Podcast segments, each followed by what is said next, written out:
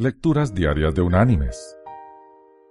La lectura de hoy es tomada del Evangelio de Juan.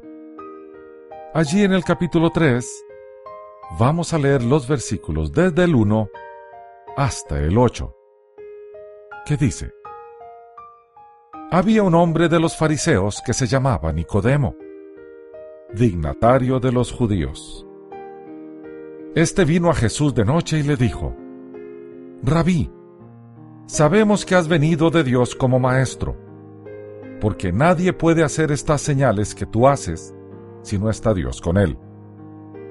Le respondió Jesús, De cierto, de cierto te digo, que el que no nace de nuevo no puede ver el reino de Dios. Nicodemo le preguntó, ¿Cómo puede un hombre nacer siendo viejo? ¿Puede acaso entrar por segunda vez en el vientre de su madre y nacer?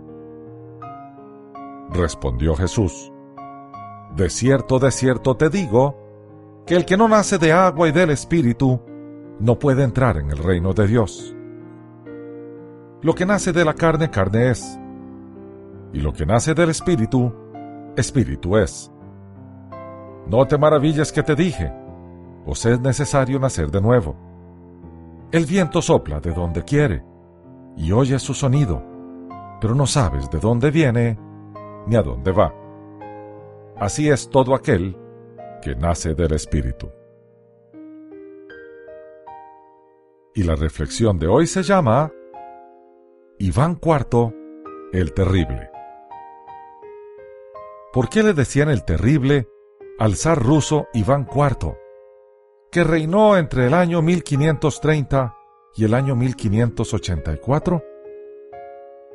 Veamos ya en su infancia, se divertía torturando a toda clase de animales y arrojando al vacío perros desde los tejados del Palacio Real.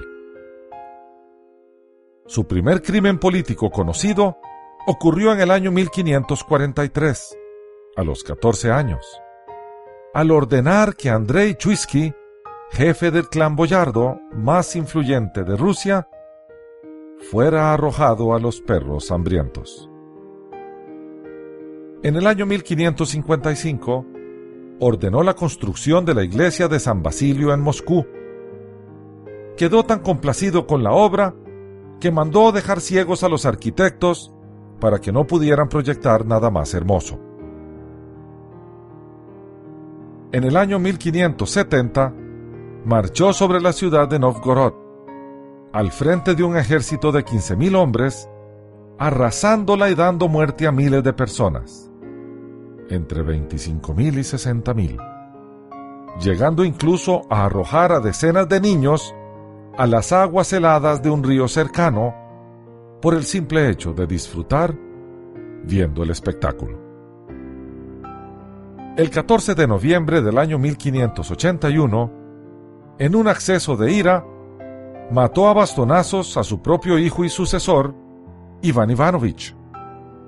Así de terrible era Iván el Terrible. Mis queridos hermanos y amigos, no hay que llegar al extremo de ser como Iván el Terrible para darnos cuenta que en nuestro interior llevamos una naturaleza proclive a pecar, a rebelarse contra Dios y a desobedecerle. Cuando somos gobernados por esa inclinación de desobediencia, se puede esperar cualquier cosa falta de integridad en nuestras finanzas personales, infidelidad a nuestro cónyuge, violación flagrante a las leyes, etc. El único freno en la vida de una persona que evita el deterioro es un nuevo nacimiento a un mundo espiritual. Ese nuevo nacimiento solamente se logra a través de Jesús de Nazaret, quien dio su vida para que nosotros pudiéramos tener una nueva vida.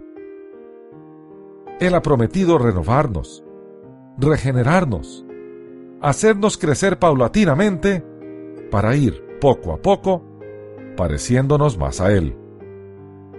Esa es la oferta que Jesús hace. Esa es la oferta que los creyentes hemos aceptado. Que Dios te bendiga.